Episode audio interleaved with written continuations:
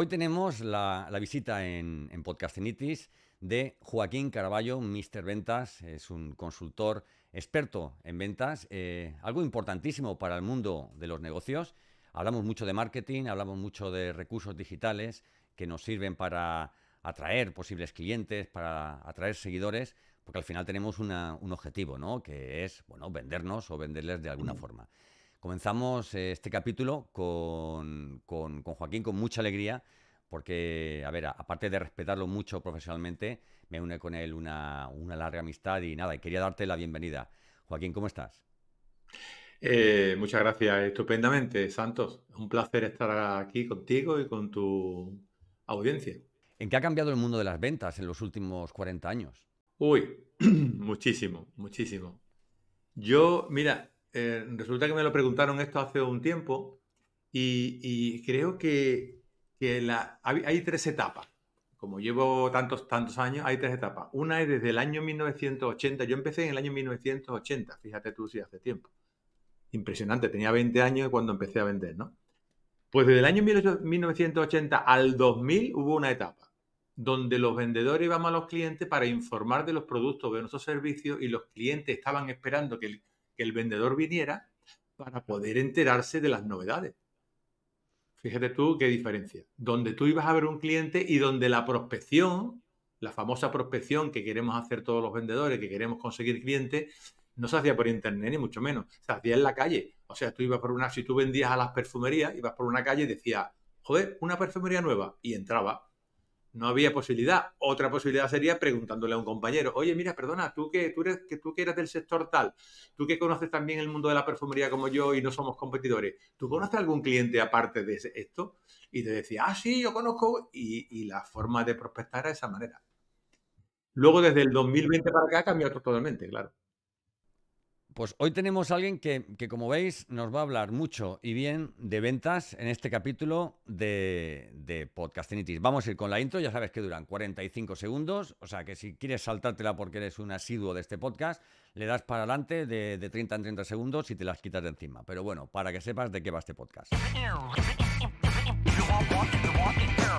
Bienvenido, bienvenida a Podcastinitis, el podcast más entretenido, irreverente e inspirador que puedas encontrar. Resérvate los próximos minutos para escuchar un podcast diferente. Conecta tus auriculares y prepárate para un nuevo episodio del podcast definitivo. Entrevistas, ficciones, actualidad y todas las locuras del día a día de un podcaster contadas desde el lado más curioso y creativo de este que te habla. Yo soy Santos Garrido y esto es Podcastinitis.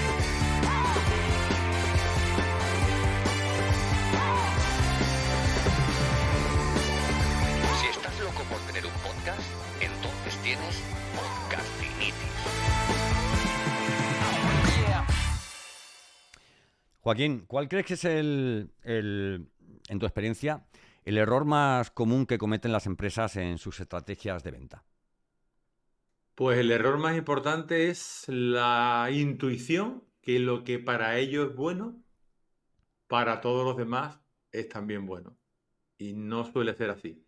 Tú puedes tener una propuesta de valor, pero no está bien validada porque el cliente no la ve como tal. Y como no la ve como tal, a veces no te compra por eso y no te das cuenta, ¿eh?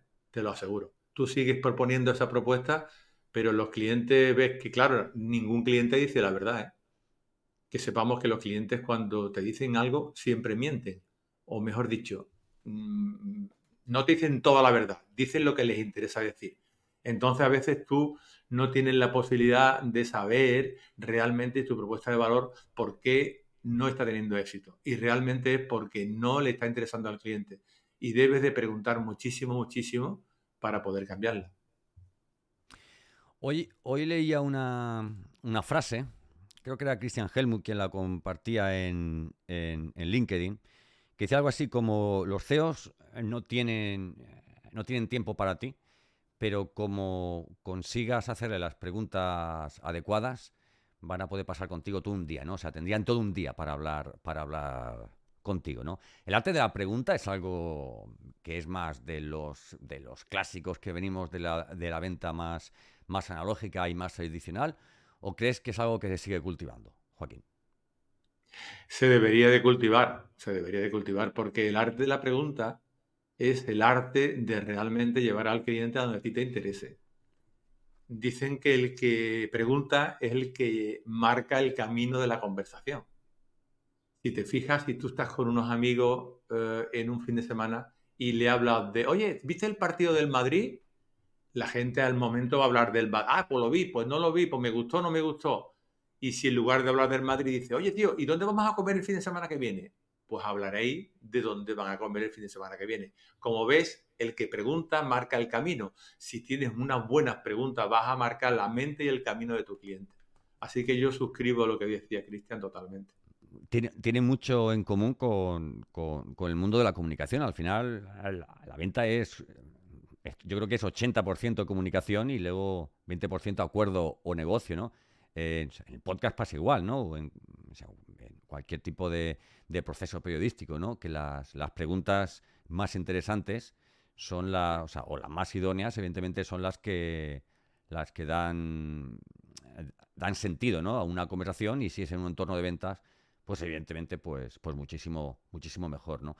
Quería preguntarte, eh, hay, hay, hay muchísimos autores, ¿vale? Hay muchísimos eh, autores de libros de ventas, ahora hablaremos de ellos, pero antes, pero antes de hablar de, los, de los autores de ventas, que son a lo mejor más internacionales, yo me gustaría que nos hablaras un poco esto. Tú has escrito dos libros, eh, el último se, llama 40 años vendiendo.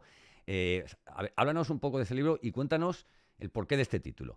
Que, a ver, es un poco evidente, pero no es tan evidente, entiendo yo. Mira, la idea es, mira, yo escribí el primer libro en el año 2013 que se llama Vende. Me costó una, me costó un esfuerzo impresionante. Yo realmente no tenía ni idea de cómo escribir un libro, evidentemente, pero pensaba que escribir un libro no, era, no debería ser difícil. ¿no? Bueno, pues yo me llevé año y medio prácticamente para escribir un libro, teniendo en cuenta que trabajaba cada día 12 horas, eh, solo podía hacer los fines de semana, pero es que estuve un año y medio o dos escribiendo el libro y solo era de 100 páginas. Total, me costó un esfuerzo ímprobo. Y, dije yo, yo no escribo más libros porque esto es realmente, es tanto esfuerzo bueno, pues al final, eh, aprovechando el tema de la pandemia y teniendo una idea clara de qué iba a decir, pues escribí el libro. ¿Y por qué le puse este título? Pues mira, mm, todos debíamos de poner un título, creo, que sea un título atractivo, un título que llame la atención, ¿no? Y, había leído que si tú pones un número en, el, tu titular, pones un número en tu titular, todo nos atrae mucho cuando aparece un número, ¿no? Es el 20% más grande que tal, es el 30% y entonces dije, bueno, pues puedo poner un número. ¿Qué número? Como llevo más de 40 años vendiendo, pues dije, pues ya está, 40 años vendiendo. Por cierto, entre mis seguidores de LinkedIn eh, propuse tres o cuatro títulos para ver cuál, qué, era lo que más mejor le parecía, cuál era el título que más le gustaba. Y entre todos salió este.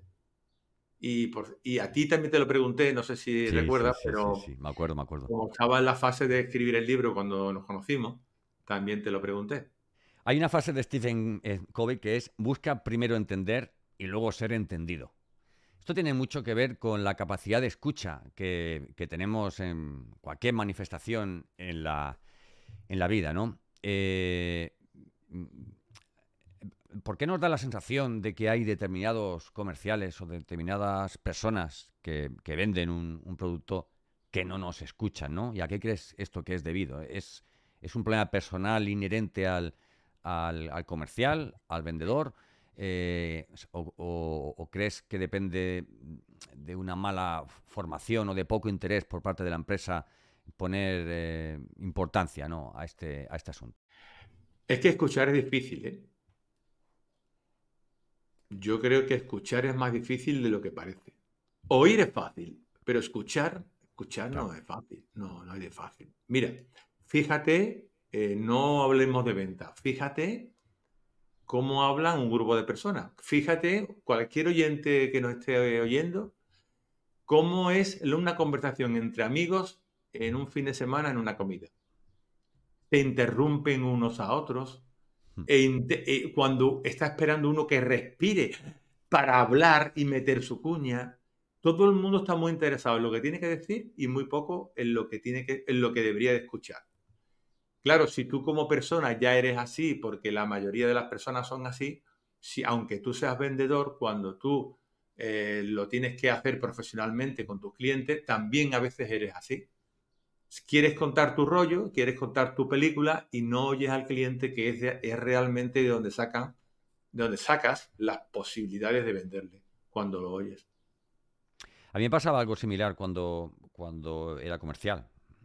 Tú lo sabes, yo estuve más de 20 años vendiendo y a ver, a mí es que me escucha...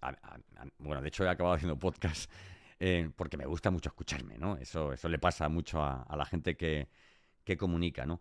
Y, recuerdo que para mí era... Es como cuando, como cuando te dicen mueres de la lengua, pues en mi caso era prácticamente literal. Yo había veces que iba a ver a un cliente, lo había estudiado muchísimo antes de, entrar por su puerta sabía quién era, lo que tenía, lo que yo le podía ofrecer, sabía hasta, sin, él saberlo, los precios que tenía de la competencia, pero yo tenía que respetar ese, ese, ese juego, ¿no? Ese, ay, ¿cómo se llamaría esto? en los animales, ese cortejo, ¿no? Eh, ese cortejo comercial cliente, ¿verdad? Y muchas veces tenía que morderme la lengua y decir, tío, déjalo acabar, porque cada palabra que decía uno lo iba sabiendo. Pero en, ese, en esa práctica me di cuenta de que por mucha información que crees tener, hay muchas veces que como te habla el cliente por, por, su tono, su lenguaje no verbal, ¿verdad? Te está diciendo es tanto y te está dando una información importantísima, eh, no para conocer la empresa, ¿no? Ni cómo venderle, ¿no? Sino para, sino para conocer la persona que al final es muy importante eh, para mantener un cliente a lo largo del tiempo, para conseguir una venta recurrente. ¿Qué crees que es más difícil? conseguir la primera venta con un cliente o conseguir esa recurrencia? Siempre es más, más difícil la primera venta. Yo creo que hacer ver al cliente que tú eres la solución a su problema mm, que sea, el problema que tenga, aunque el cliente no sepa que tiene un problema, el problema es que tú puedes resolver, eso creo yo que es más complicado que la recurrencia. Porque la recurrencia al final, también depende de lo que venda, ¿no? Pero la recurrencia al final es que si le sigue interesando, el producto se sigue vendiendo, imagínate que tú mm, vendes a B2B, ¿no? Se sigue vendiendo lo que tú vendes y el cliente lo vende, te va a volver a repetir el, pedido. Pero la primera vez siempre es la más, la más complicada. Y hablando de la escucha, eh, hablando de la escucha, el tema estaba en que yo creo que, hablando que, que hablaste antes de la escucha, por cierto, mm, me dice, me dice que, los... Eh, que el podcast es porque te quieres oír, porque es que, claro, tú tienes una voz muy profunda y esa, voz es muy llamativa, ¿no? Y hace que te, quieras oír a ti y a tus oyentes, ¿no? Pero bueno, a, lo que iba, es porque, verás, te cuento, es que la gente, el problema de escuchar es que tú estás pensando lo que tienes que decir y no estás, porque es imposible estar pensando lo que tienes que decir y oyendo lo que te están diciendo. Las dos cosas es imposible, o una o la otra, por lo menos al 100%. Y entonces, como todo el mundo se, centra en que no se me olvide decir, que no se me olvide decir, que no se me olvide decir, ese es el problema fundamental de la comunicación con un cliente.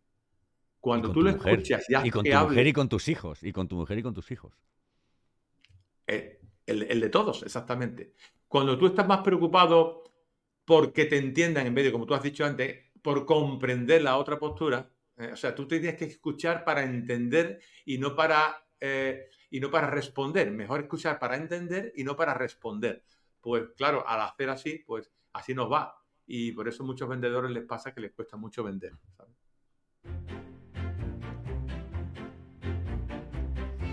Pues hoy estamos en Podcastinitis con Joaquín Caraballo. Joaquín Caraballo es, es, sevillano.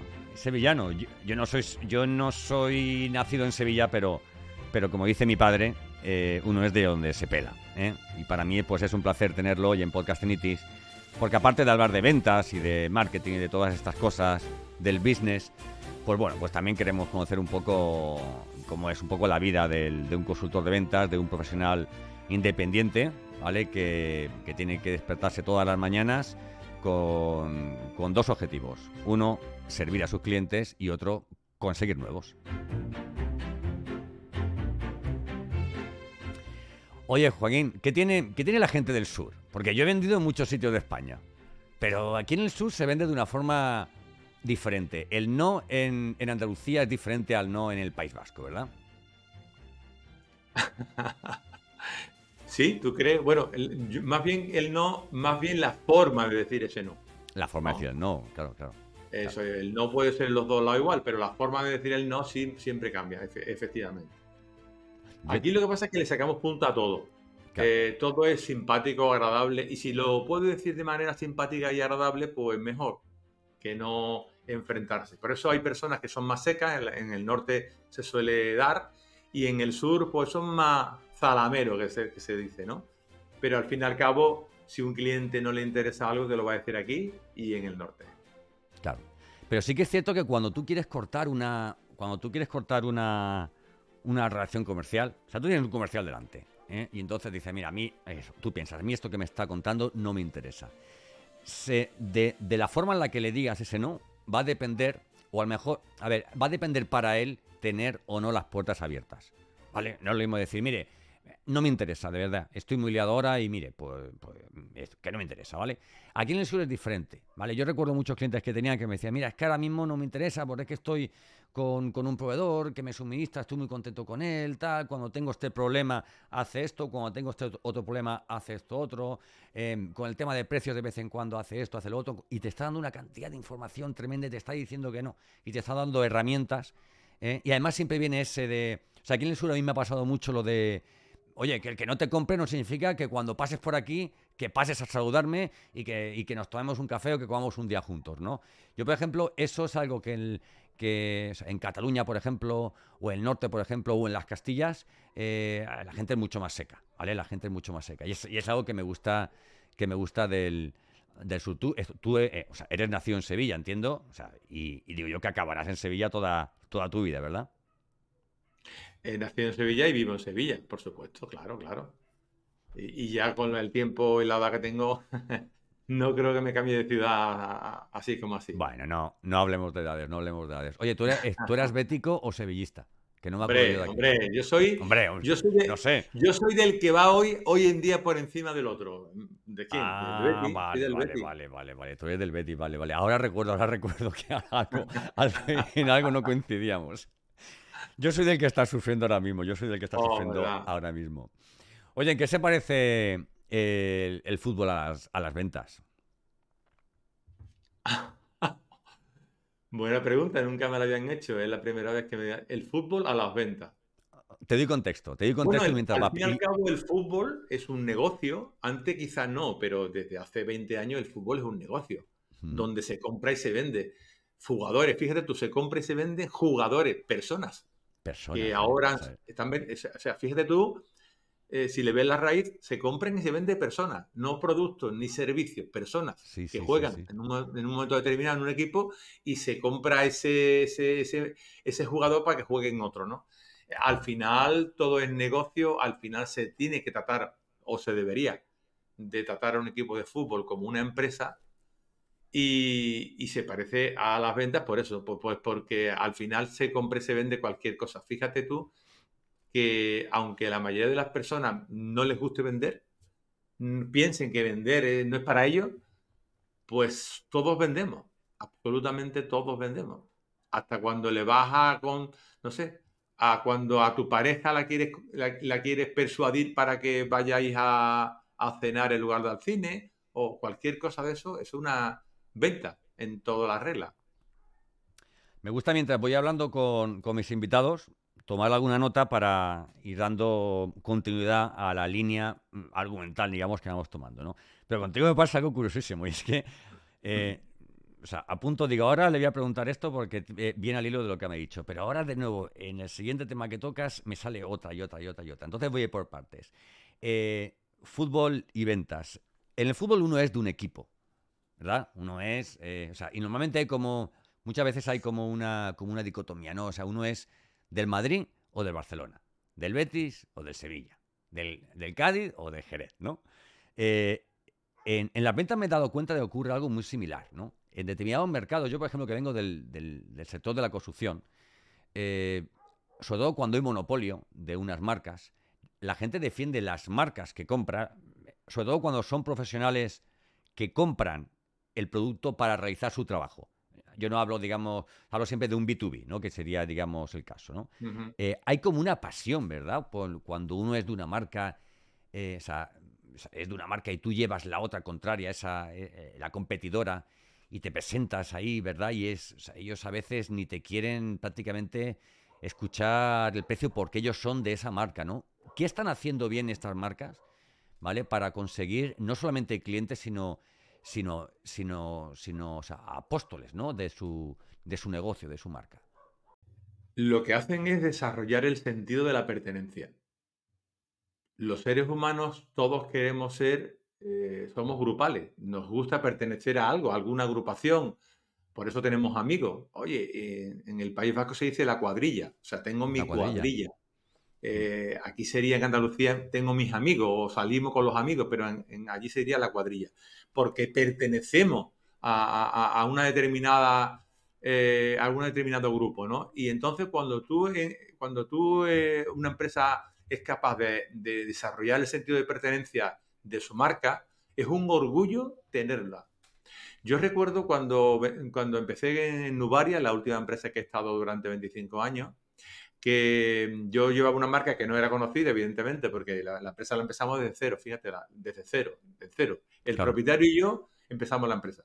Y resulta que cuando iba a vender a los clientes decía, no, no, yo es que mm, soy de 3M, de Scobrite, que, que a todo el mundo le sonará. Ujú. Y para ellos era un orgullo de ser de 3M, de Scobrite, porque compraban. Digo, bueno, y yo le Sí, decía, sí, no sí. lo entendía. ¿eh? Decía, perdona, tú quieres decir que compras 3M, Scobrite, y que es un proveedor tuyo que te interesa quizás por su marca, porque que tiene un gran prestigio, ¿no?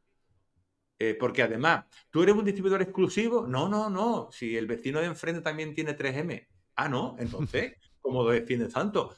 Porque había conseguido el sentido de pertenencia. Y yo creo que eso sería lo, lo- lo perfecto o lo ideal para cualquier empresa. Como todo Claro, el es mundo un poco, sabe, es un poco Apple- como decir, Apple yo... es un sentido de pertenencia. No puede pa- Sí, sí, eh, sí. no es normal que un sacan un, un móvil nuevo y que cueste 1.500 euros y que haya cola para comprarlo. Es que no es normal eso. Bueno, un móvil tira que va, pero unas gafas, ¿eh? que han sacado unas gafas que valen 3.900 euros. A ver, es un, o sea, es un punto. Ahora hablaremos un poco de todo estos temas de inteligencia artificial, Mm. ¿verdad? Eh, oye, has dicho antes la palabra persuasión. La palabra persuasión tiene, en- eh, tiene digamos, un, carácter negativo, peyorativo, pero los que hemos trabajado en el mundo de las ventas y, nos hemos, digamos, documentado un poco eh, y conocemos la raíz y conocemos de dónde viene esta palabra, eh, no la vemos así, ¿no? ¿Por qué hay, eh, por qué se, se- se tiene la palabra persuasión o el concepto de persuadir como algo negativo cuando, cuando no tiene por qué serlo? Yo difiero en eso, eh, Santos. La palabra persuasión como tal no, no la veo peyorativo. En todo caso, sería la palabra manipulación, ¿no? Quizá, Exactamente. manipulación, que es que yo eh, hago que tú hagas algo que no quieres hacer, pero lo hago de tal manera o lo digo de tal manera que tú lo vas a hacer, aunque tú en el fondo no quieras hacerlo. Eso sería manipular.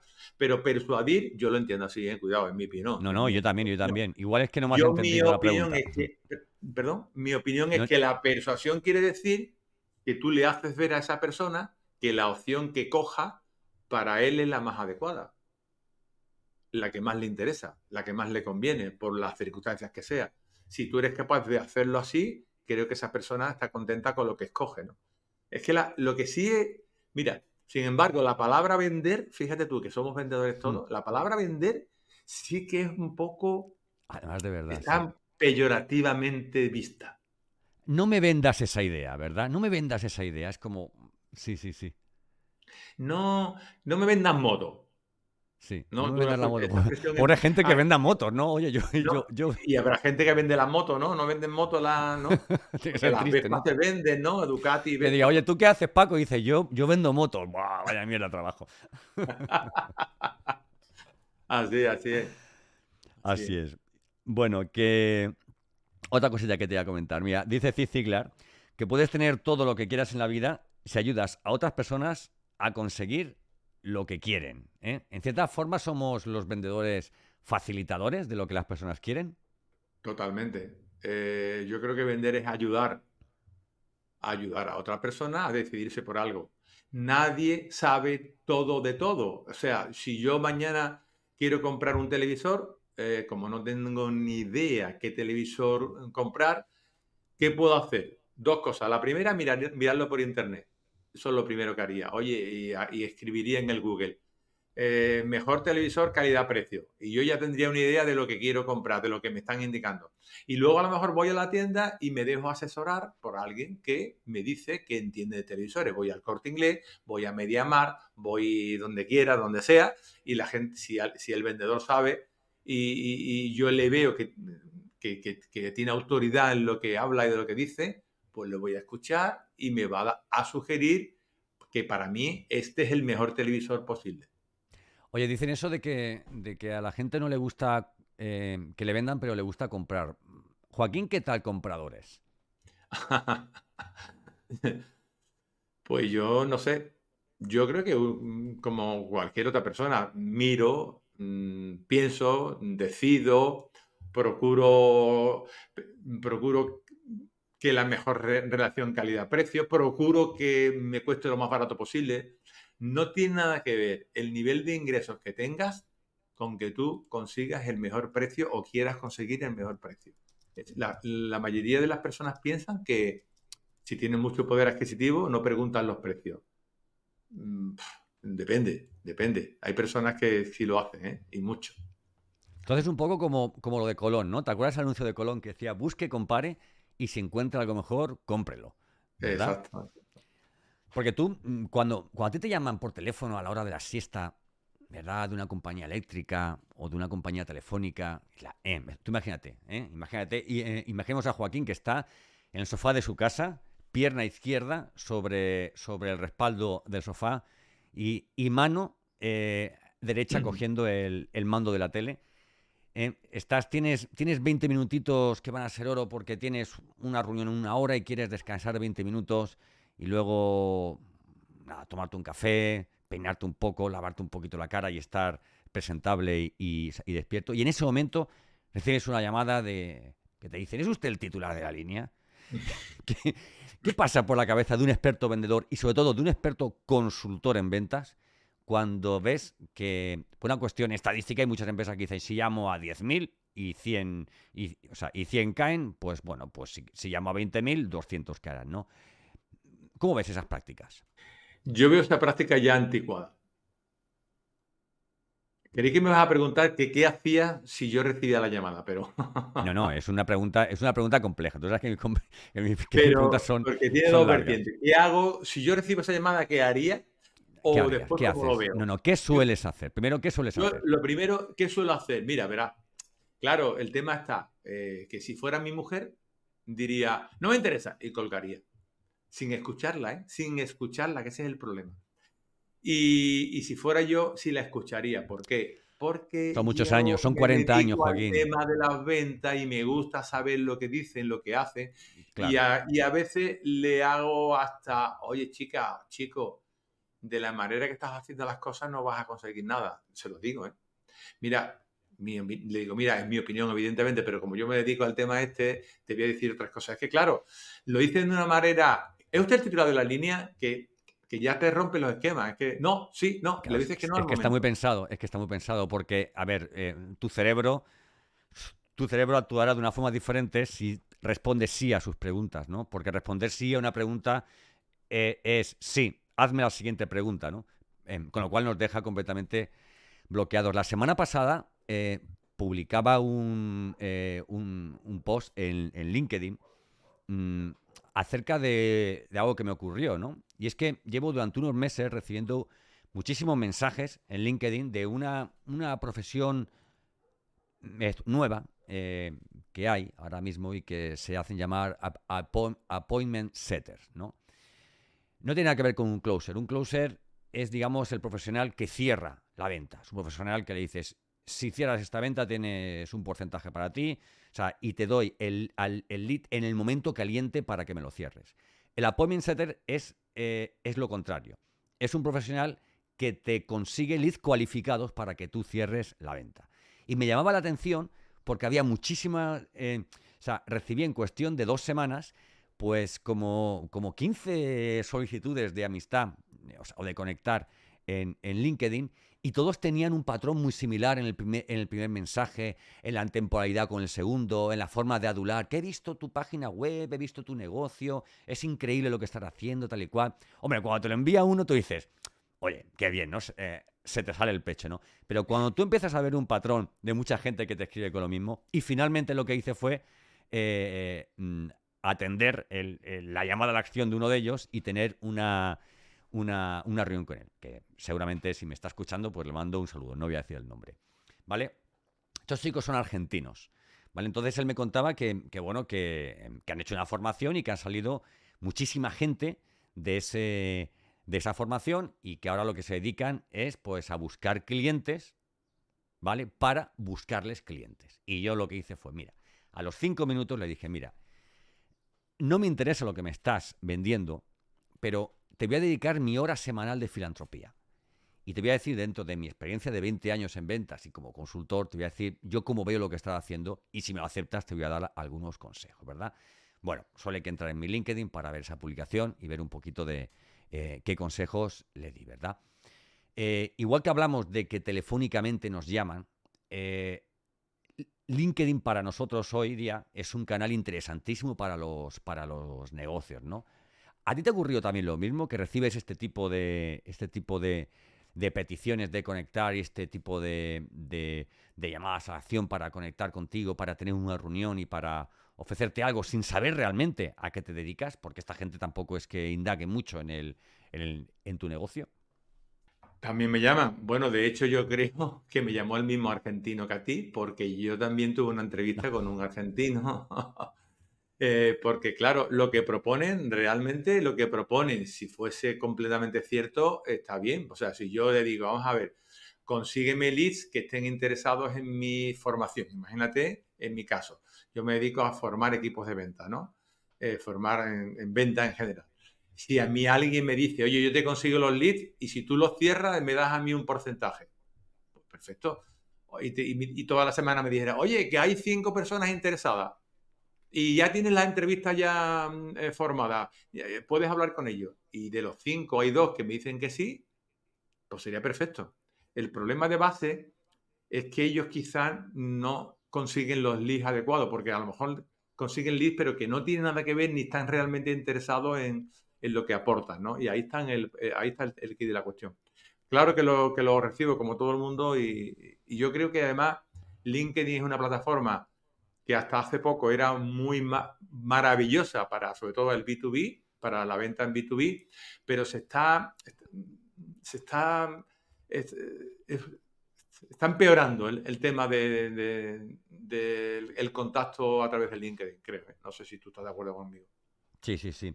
A ver, en este caso ellos lo que te proponen eh, son contactos interesados en tu producto, pero lo que hacen ellos es convencer al contacto para que te escuche, que es muy diferente. Eso es un lead mm, templado tirando a, frío. Por eso para mí es mucho más interesante eh, desde un punto de vista de eh, si tuvieras que invertir en uno u otro, invertir más en un closer, en alguien que te cierre la venta, ¿vale? Que no en alguien que te, que, te llene la agenda de, de, por eso, ¿no? De, de, leads que no son cualificados, ¿vale? Incluso que no pueden ser ni de tu sector. Si a lo mejor tú vendes un producto que va a un sector, por ejemplo.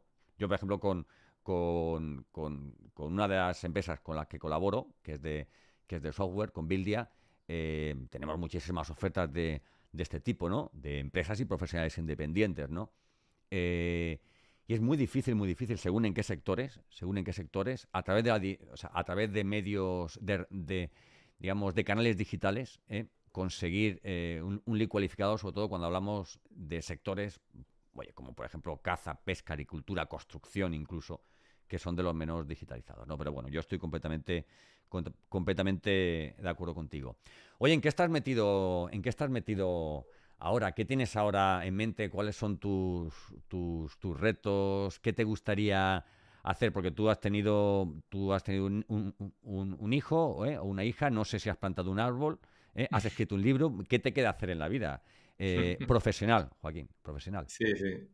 He tenido tres hijos, pero sí, sí, he tenido hijos, plantado árboles, he hecho de todo. Yo creo, mira, a mí, para mí, lo que más me llena es la formación.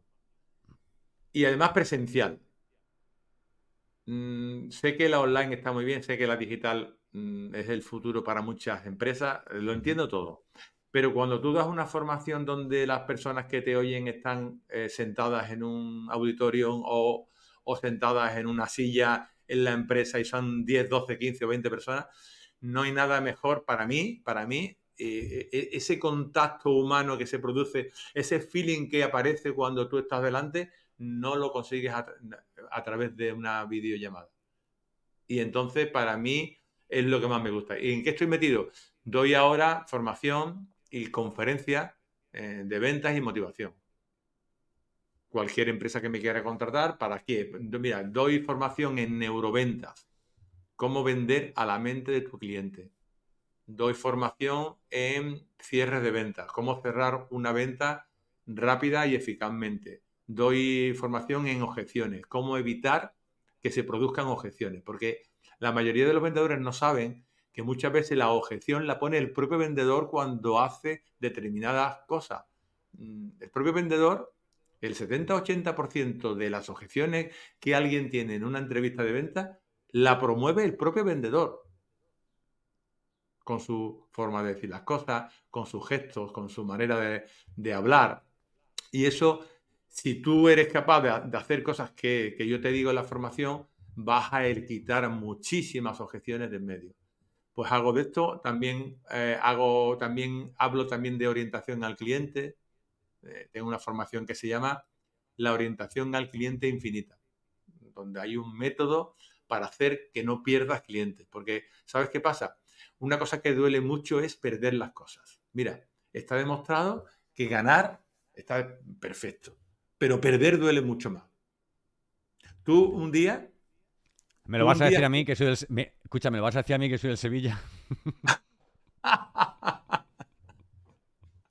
perder, joder. ¿Verdad? Mucho, mucho. Duele mucho, duele mucho. Vale, me decías, un día...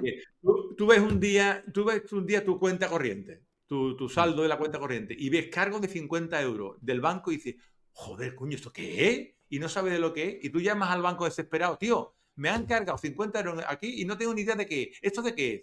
No, mira, que resulta que no sé qué. ¿Cómo? Mañana estoy en el banco a solucionarlo. Por 50 euros, ¿verdad? Ahora, el mismo gestor del banco, oye, mira, tengo una, una fondo de inversión que te aseguro que vas a ganar 1.500 euros en este año, seguro, convencido, ¿eh? Vas a ganar 1.500 euros porque esto es, y te da las razones, ¿no? Y tú dices, bueno, lo pensaré, bueno, ya lo veré, bueno, verá, sí, a lo mejor, bueno, y te coge de hombro, ¿no? Y por 1.500 euros no, no, te mueves el, no mueves el culo, pero por 50 sí. Porque 50 lo has perdido y 1.500 aún puedes que sí o puede que no lo ganes. Entonces, eso es una clave de todo, perder algo. Entonces, ¿y cuando pierdes a un cliente? ¿Qué coraje da cuando pierdes a un cliente? Eh? Mucho más que ganar un cliente. Mucho más, ¿eh? Yo en mi vida profesional he perdido muchos clientes y me ha dolido mucho más pero mucho más. Es que era ya amor propio de poder intentar recuperar al cliente, incluso más, más énfasis le ponía que tener que conseguir un cliente nuevo que nunca lo haya sido. Pero el cliente que haya perdido, ¿y cómo es que lo he perdido? Y, empezaba a, no sé, a martirizarme mentalmente el por qué había hecho yo mal, para qué, por qué hice esto mal, por qué conseguí, por qué es lo que no hice para, para hacerlo. Entonces tengo una formación que se llama la orientación al cliente infinita para que no pierdas nunca un cliente. Eh, te voy a poner otro ejemplo. Eh, imagínate que en la cuenta del banco pues, pone que te han hecho un cargo de 40 euros y no tienes ni idea de lo que es. Entonces, tu cuerpo empieza, eh, empieza a generar cortisol, te empiezas a encontrar como el culo, súper mal, súper mal, llamas al banco, esto qué es, tal y cual. El momento en el que te dicen de lo que es y que tú, y que tú digamos, tienes claro que es o sea, un, eh, localizas más o menos y reconoces el, digamos, el gasto, es como que baja todo, ¿no? Como que de pronto, como que ya como, como, te tranquilizas, ¿no? Porque a veces no es lo mismo, claro, o sea, invertir eh, que, perder, efectivamente. Bueno, pues yo cuando llega este momento lo que hago es ir despidiendo, eh, pero antes de despedir siempre me gusta que me digan un poco, cuando acabe esta entrevista, alguien diga, yo quiero seguir sabiendo de Joaquín Caraballo, ¿dónde pueden encontrarte? Pues mira, me pueden encontrar, aparece el rótulo en, la página web misterventas.com, www.misterventas.com. Por cierto, si eh, el, oyente que quiera entrar en mi web y se suscriba a mi newsletter, tengo una newsletter que es fácil, nada más que entras en la web te aparece, ¿quieres suscribirte a la tribu de los influencers? Porque tengo una tribu que se llama Influencer, influyentes en venta. Influencer, ah, influencer es influyente, ¿no? Eh, eh, influyente, porque ¿qué es un influencer? Alguien que habla de un producto o de un servicio y, que tú te fías mucho de esa persona, porque te fías porque sabe de lo que habla y porque lo siguen, ¿no? Vale. Influencer, ¿qué es? Pues la persona que es lo mismo, pero en venta. Influye en los clientes en venta. Entonces tengo una tribu que se llama Influencer. Y te pongo, ¿quieres ser un influencer? Y entonces te apunta y te mando cada semana varios, eh, uno o varios eh, artículos y tips sobre cómo vender más. Muy bien. Entonces, si te suscribes encima, te regalo un, un ebook de un método que se llama método IN para cerrar todos los clientes nuevos que te hagan falta. Y te explico cómo hacerlo en cinco pasos. Estupendo, estupendo. Y aparte también puedes localizarte en, LinkedIn, ¿vale? Y, además creo que si quieren saber muchísimo más de ti y de tu, y de tu know-how, lo suyo es que compren los libros, por Dios. Porque uno me ha dicho eh, que es 40 años vendiendo, y el otro, ¿cómo se llama? Vende. Vende, vamos. Eh, Vende como para, que, como para que lo olvides, ¿vale? Como para que, como para que lo olvides. Exactamente. Bueno, pues Joaquín, muchísimas, muchísimas gracias por, por, este ratito que hemos pasado. Te he dicho que sea unos 40 minutos y bueno, y no nos hemos ido, ¿eh? Estamos en 42 aproximadamente. Eh, lo siguiente yo creo que va a ser tomarnos una cervecita. el, bar aquel en el, que estuvimos al lado del Carrefour en Sevilla Este, eh, aquel bar estaba bastante apañado para, tomarse unos kikos y unos cacahuetes y, un refresquito y, seguir charlando de ventas y, de fútbol, ¿vale? Aunque seamos cada uno de, un equipo. Muchísimas gracias. Pues nada, repetiremos sin problema. Seguro que sí. Un fuerte abrazo, querido.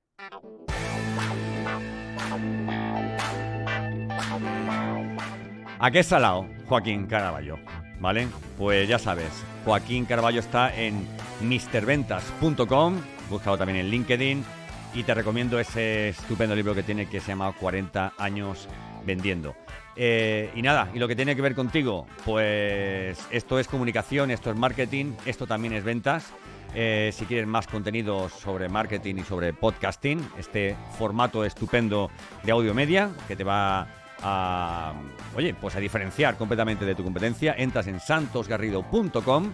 Yo también tengo algún realito como tiene, como tiene Joaquín, pero solo tienes que entrar en la página web, así que ya sabes, misterventas.com y santosgarrido.com. Nos vemos en el siguiente capítulo. Espero que, que te vaya bien hasta entonces. Un fuerte abrazo, yo soy Santos Garrido y esto es Podcastinitis.